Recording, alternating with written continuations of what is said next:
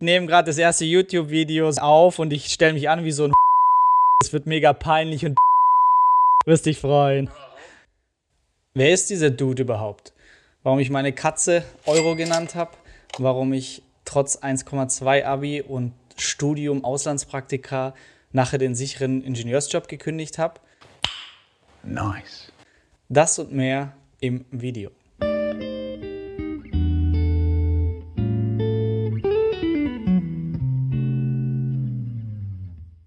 Hi, mein Name ist Florian und als erstes inhaltliches Video dachte ich, dass ich heute einfach mal meinen Lebensweg bisher bis zu meinem 33. Lebensjahr vorstelle.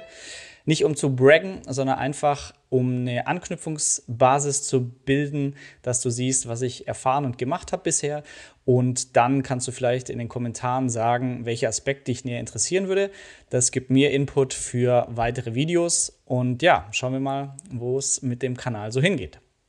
Es gibt quasi zwei Teile. Teil 1 planmäßig, Streber. Teil 2 unplanmäßig, selbstständig. Part 1 planmäßiger Abschnitt.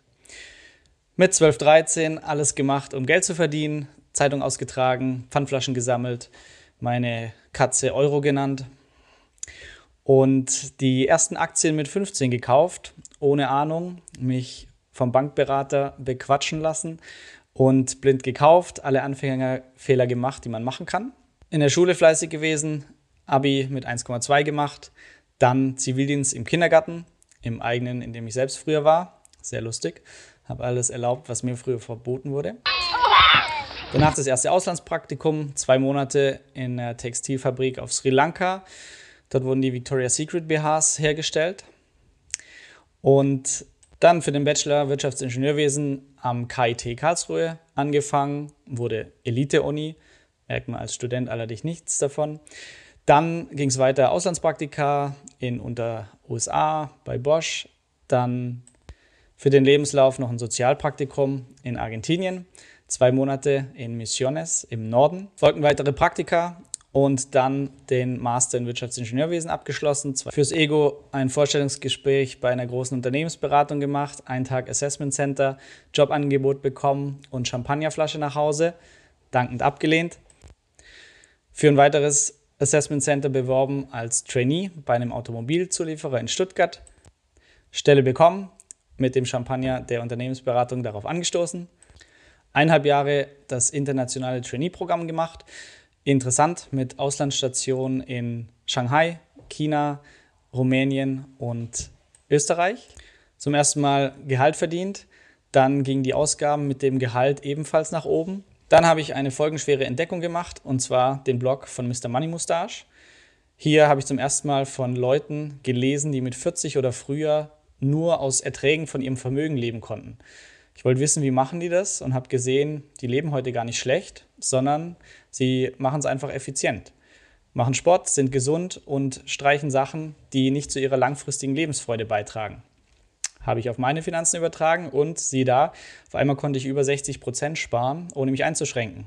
Weniger Pizza, Döner und dafür mehr gesund kochen, Sport und so weiter.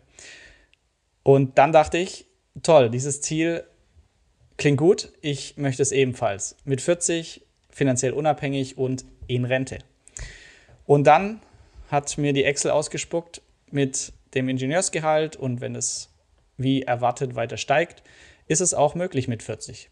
Als ich im vierten Jahr dann aber immer unzufriedener wurde mit der Arbeitsaufgabe an sich und dem Gefühl, dass ich hier eigentlich nichts Sinnvolles beitrage, sondern wir uns ein bisschen im Kreis drehen, es aber niemand wirklich interessiert, da habe ich für mich realisiert, nicht länger jammern, sondern die Situation ändern und habe gesagt, ich sitze hier nicht noch acht Jahre ab, nur um dann genug Geld zu haben, um in Rente zu sein.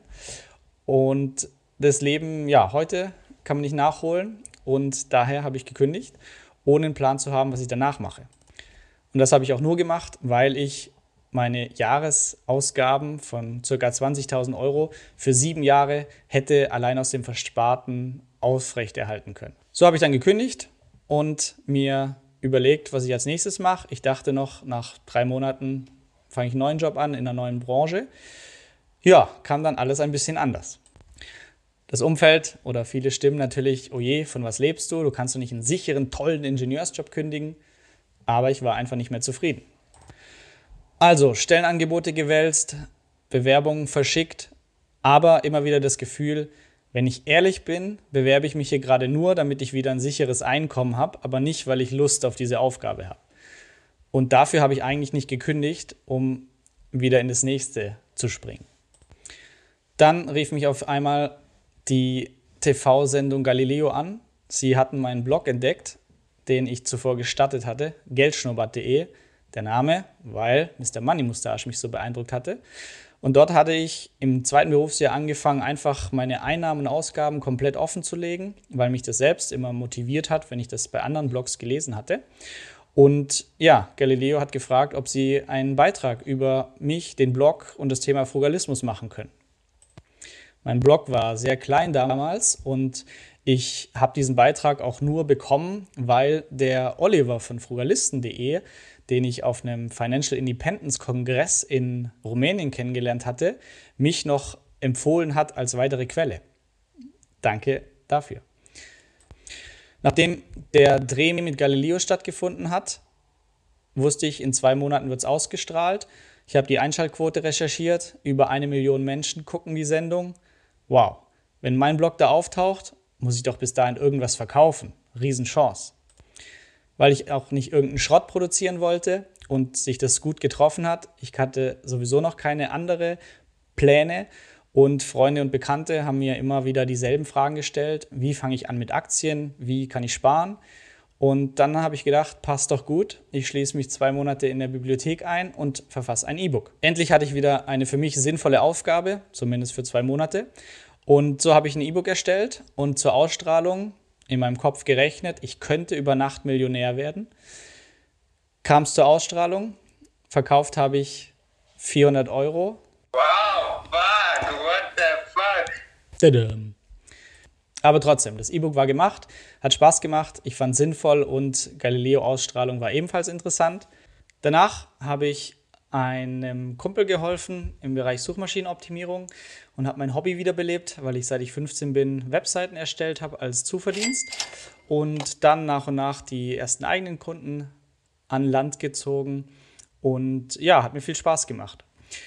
Gleichzeitig war das E-Book aber immer noch zum Verkauf und es kamen auch ein paar Verkäufe rein. Ich sah immer, wie die E-Mail-Adresse von den Käufern ist und auf einmal habe ich entdeckt, Ed Ulstein Verlag und dachte erst negativ, oje, oh Abmahnung, habe ich irgendwas falsch gemacht. Und dann hat aber der Ulstein Verlag angefragt und gesagt, sie haben das E-Book gesehen, hat ihnen gefallen, ob ich ein Buch mit ihnen schreiben möchte zum Thema Frugalismus. Und dann habe ich gesagt, ja, habe ich noch nie gemacht, habe auch nichts Besseres vor gerade. Ähm, ja klar, lass machen. Und dann bin ich wieder vier Monate in die BIP und habe quasi Vollzeit das Buch Rente mit 40 geschrieben. Und ja, das Buch kam sehr gut an. Vier Monate später kam es raus, wurde direkt ähm, Manager-Magazin Bestseller im Bereich Wirtschaftsbücher. Über 8000 Mal verkauft mittlerweile. Vierte Auflage. Für mich sehr interessant zu lernen, wie ist der Ablauf mit dem Verlag, ähm, wie sind die Verdienstmöglichkeiten. Nach Erscheinung des Buches kamen viele Nachrichtenanfragen, TV-Auftritte in Talkshows. Äh, ich durfte Vorträge halten und konnte sogar meinen Jugendidol Arabella Kiesbauer bei ihrer aktuellen Talkshow in Österreich besuchen. Ja, war spannend und ähm, für mich auf jeden Fall toll, dass äh, sogar die Bild-Zeitung das Thema Finanzen aufgegriffen hat, weil ich immer noch motiviert bin, über das Thema zu sprechen, denn in der Schule lernen wir es nicht und viel Finanzbildung kann nicht schaden. Geld ist kein Tabu. Ähm, ja, ich glaube immer noch, wir müssen da einfach drüber sprechen. Dann irgendwann mal auf die Einnahmen geschaut und gesehen, okay, ich verdiene nach zwei Jahren Selbstständigkeit, in die ich reingeschlittert bin, deutlich mehr als im sicheren, tollen Ingenieursjob davor. War eine krasse Erkenntnis. Und vor allem war ich wieder zufriedener, es hat mir wieder mehr Spaß gemacht. Leute zu beraten, wie ihre Website bei Google weiter nach vorne kommt, hat den quantitativen Anspruch, ich kann Erfolgen messen. Man lernt gleichzeitig noch interessante Unternehmer kennen und ja, ja, macht mir immer noch sehr viel Spaß.